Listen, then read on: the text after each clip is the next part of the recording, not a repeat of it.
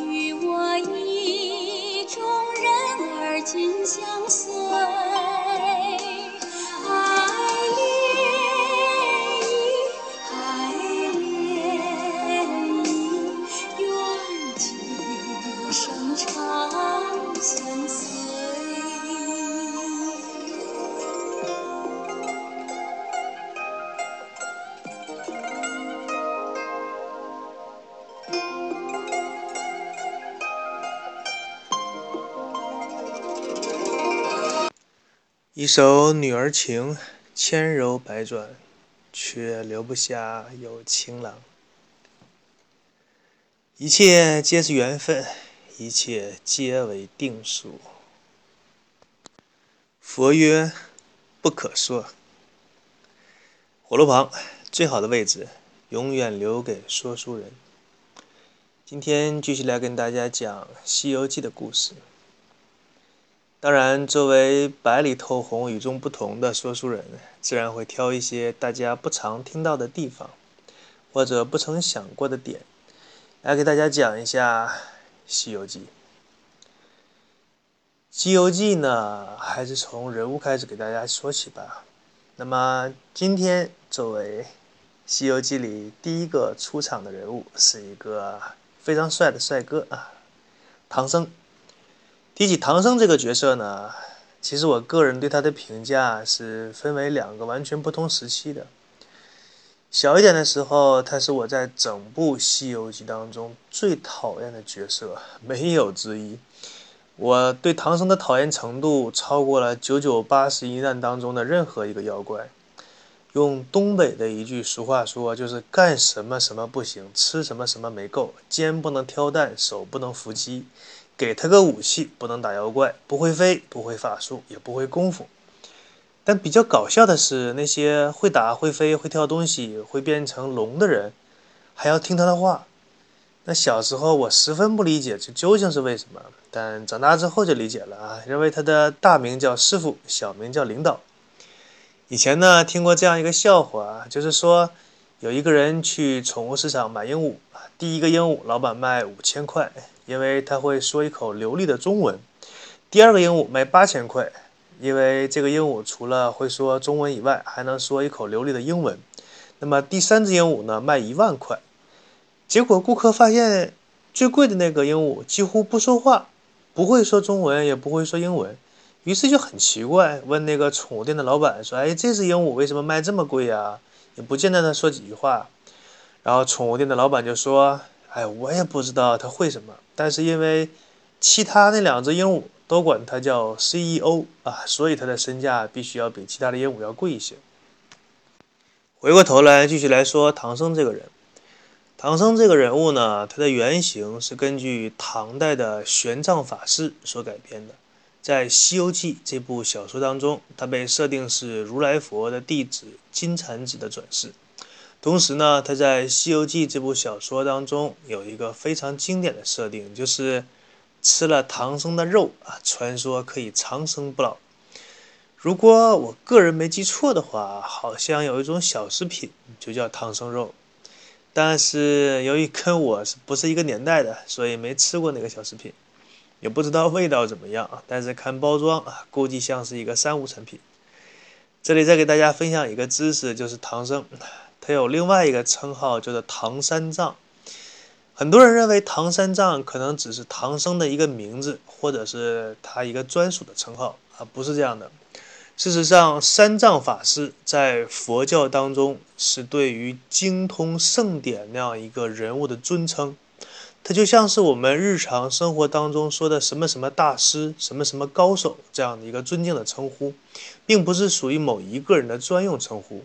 那么三藏法师所指的三藏，分别对应着佛教圣典当中的三大类，这三大类分别是经、律、论这三类。精通这三大类的高僧会被尊称为三藏法师。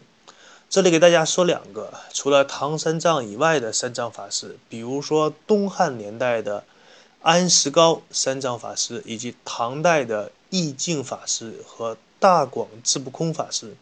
顺便说一下，在日本的历史上，唯一获得三藏法师称号的就只有一个灵仙法师。可见呢，在佛教当中。你想拿到一个三藏法师这个称号，它的含金量有多高，是多么的不容易。那么说，唐僧出生之后呢？接下来就到了比较有趣的部分，就是我们来尝试着分析一下唐僧这个人物的性格。曾经呢，有一个写作方面的大师，他曾经说过：如果你想在你的作品当中创建一个活生生的人物，必须。要让这个人物有优点，也同时要拥有缺点，否则的话，你创造出来的不是一个有血有肉的生命。因为只有这样，你的读者才会记住他，相信他是存在这个世界上的一个生命。唐僧这个人的缺点，相信看过《西游记》这部书或者连续剧的人都会有深刻的印象，比如说优柔寡断，比如说不听有能力的人啊孙悟空的话。比如说，总在莫名其妙的时候表现出自己慈悲的，表现出自己慈悲的一面。那么很多时候，唐僧都应了那句“慈心生祸害”这句俗语啊。要不是他身边有几个徒弟忠心的保护，加上天上的诸神和西方的一百零八罗汉等等那些人的保护，那真就是死一百个来回了。这就是应了网上的那些流行的话：是你做好事是要有实力的。说到仁慈，其实唐僧呢并不是一直都很仁慈的。比如说，他每次念起紧箍咒的时候，孙悟空痛彻心扉，可以说是痛不欲生。但是唐僧他居然能够继续念，念到自己过瘾为止。由此可见，唐僧这个人的内心深处还是有凶恶的一面。另外，在三打白骨精的时候，孙悟空苦苦的哀求，让师傅不要撵自己走。结果唐僧毅然决然地写下了一纸书信，就断绝了师徒关系。仔细想一想，唐僧的这种狠、这种凶恶，内心里深处的这些东西，好像就只对孙悟空表现出来过。那么接下来呢，说一下唐僧所转世的金蝉子。那么对《西游记》有一点了解的人呢，都知道他是金蝉子转世。方便大家理解呢，以下我就统称为唐僧。唐僧他是如来佛非常看重的一个弟子，说是爱徒也一点都不过分。那么在这里提出两点，就可以证明出他是如来的爱徒。一方面，在如来佛举办万法佛会的时候，他命令唐僧给镇元子献茶啊，虽然说是一个小小的举动，但是大家千万不要觉得这是一个很平常的事情，因为如来佛祖的弟子众多，能够。让唐僧出来给镇元子献茶，那么其中隐含的含义就是告诉镇元子，这个是我的爱徒。那么以后呢，请给小徒三分薄面，有什么困难能可以伸手的，你就帮他一下。一切的这些东西都在现查的这一件小事上，把这个意思都表达出来了。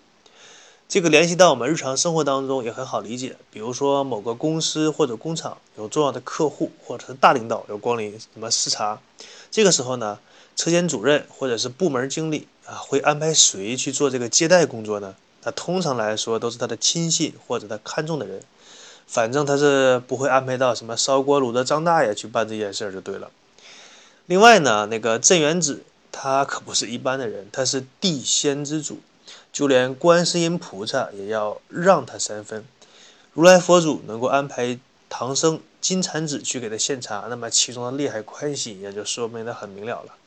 还有一点就是从大唐到西天我佛的地方求取真经，这本来这件事情就是给你镀金的事情，这就像是一个公司派谁去出国考察一样，回来有可能就给你提干了。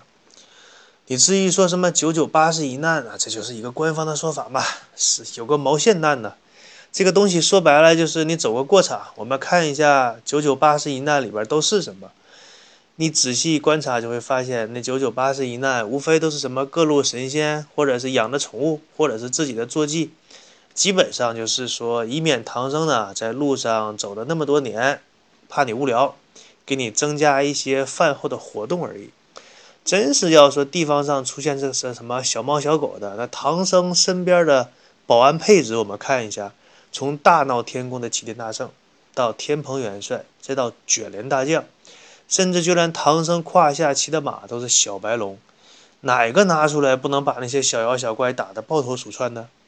而且观世音菩萨在临行之前对唐僧说过这样一句巨牛无比的话，他说：“此去西天路上，叫天天应，叫地地灵，实不可解，可以到南海岸。”紫竹林、乐切山去找本座，如果本座也解决不了，你可以到西天大灵隐寺去求我佛。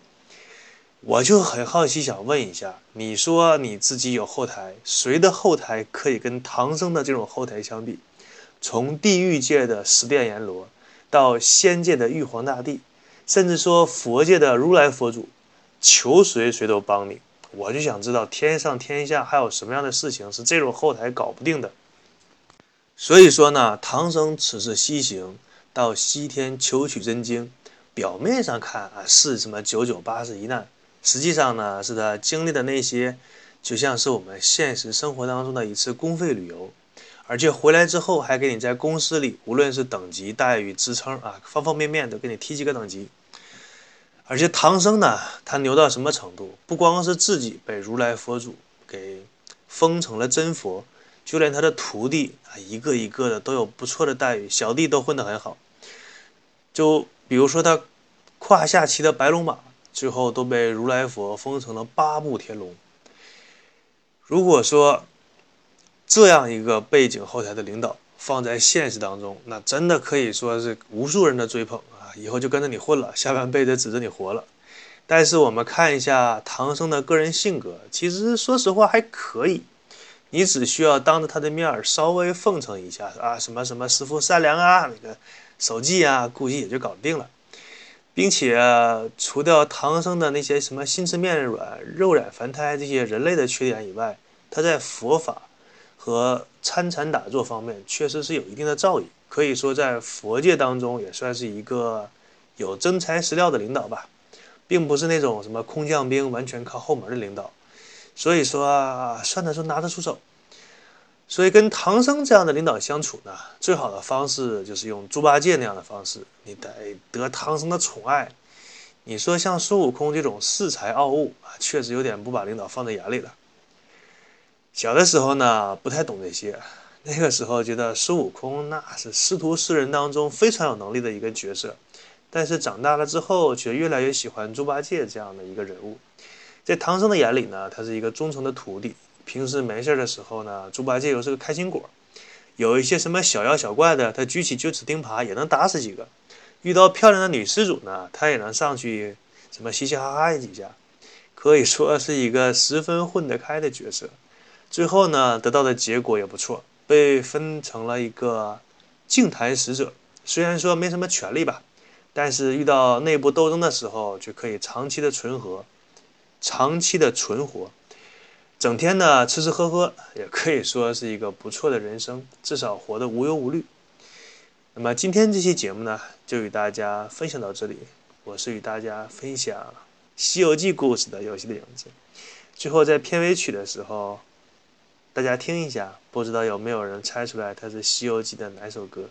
我们下一期节目再见，拜拜。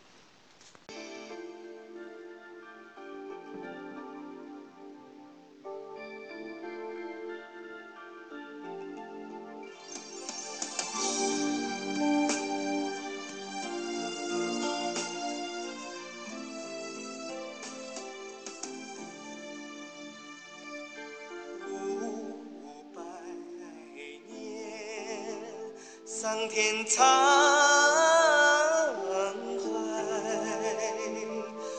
万事也长满情。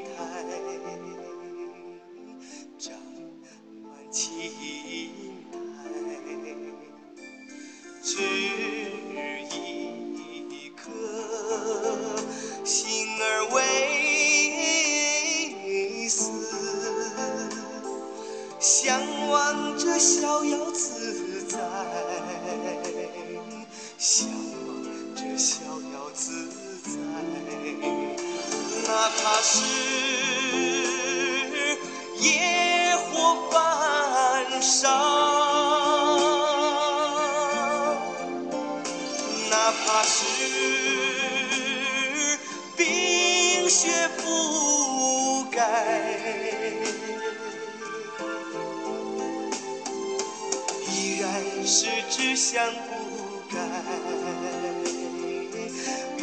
还是信念不衰，蹉跎了岁月，伤透了情